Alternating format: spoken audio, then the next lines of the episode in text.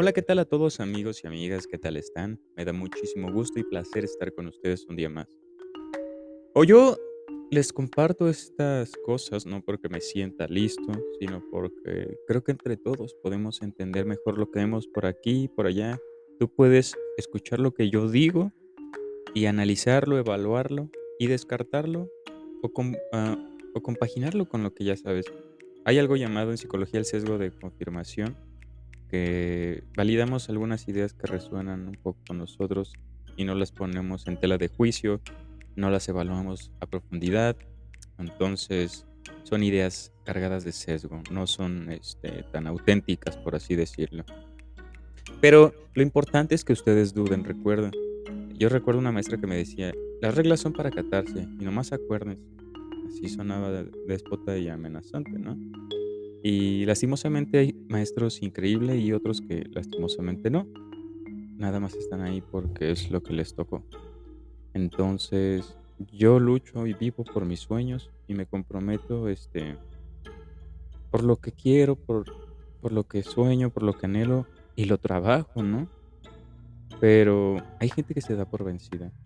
Y hoy vamos a hablar de la voluntad. ¿Qué es la voluntad? ¿Qué consideras que es la voluntad? Hay algo que Nietzsche llamó voluntad de poder, que es esta esencia del ser humano impregnada de fuerza, de determinación más que nada, ¿no? Y de valentía. Son dos cosas que el ser humano hoy en día carece tanto, pero tanto, que nos impide hacer las cosas. Decía Mario Benedetti, no reserves de este mundo un lugar tranquilo, un rincón tranquilo. Y nos la vivimos en una esquina de este mundo contemplando, viéndolo pasar, sin hacer nada, ¿no? ¿Qué es la voluntad? No formamos parte de, de la tierra porque estamos cohibidos, llenos de miedo. Yo te propongo que, que no te cohibas, que te vas a dar cuenta muy pronto que al equivocarte mil veces, que está estigmatizado el error, que tienes que equivocar un millón de veces para ser el mejor, ¿sabes? Porque detrás de la perfección hay miles de intentos, pero el cuerpo es tan sabio que genera memoria muscular, ¿sabes? Hasta los músculos generan un tipo de memoria. O cuando tú desarrollas una actividad, eh, tu cuerpo desarrolla cierta afinidad que va haciendo que le sea más fácil, ¿entiendes? Entonces, amigos míos, pongámonos serios.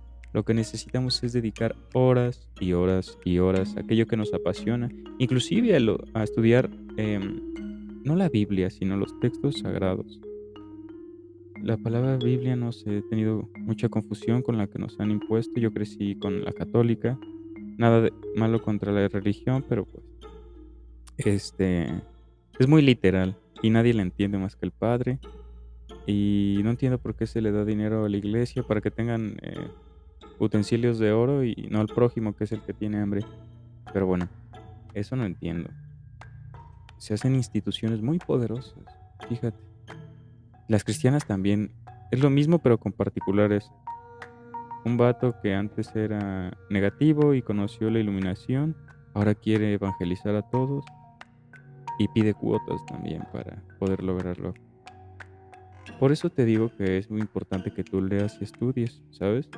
Yo te recomiendo al maestro Albert Gosling, que es mi maestro. Él no lo sabe, pero yo leo todas sus conferencias, leo- eh, le tengo sus libros.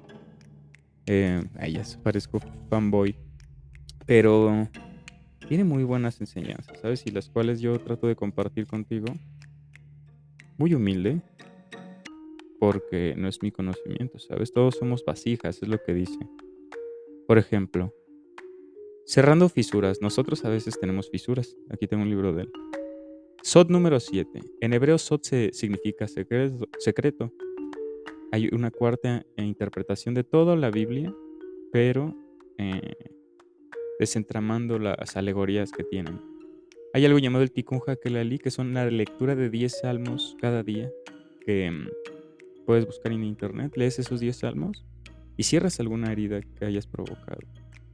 Es como una dote, como un ayuno, como dedicar algo a Dios, como, mm, como cuando dices, Eh, mamá, voy a lavar los trastes, pero me deja salir.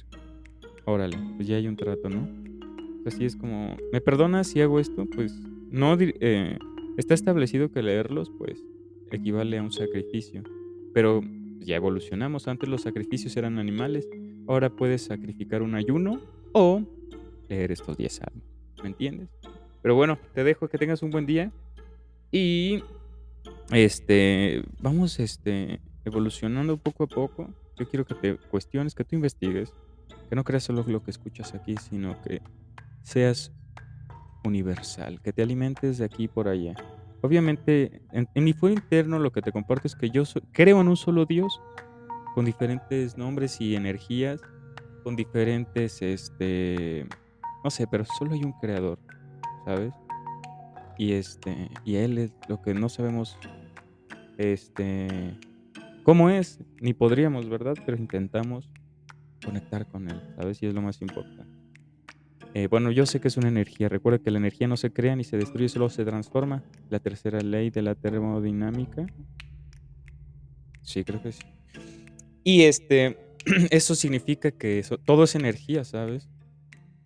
Hasta el vacío tiene partículas que son energía, ¿sabes? El oxígeno que respiramos, energía. Eh, no solo es energía las cosas que se pueden tocar como una pila del celular, no, ¿sabes? Pero bueno, que tengas un bonito día, te mando un abrazo. Sí, puntúa esto por favor con cinco estrellas, que me hace mucho, me ayuda muchísimo, porque yo no gano un solo centavo de esto y nada, me ayuda que más personas este, también caigan por acá. Si quieres, compárteles este video si crees que lo necesitan, este audio, y nos vemos pronto. Bye.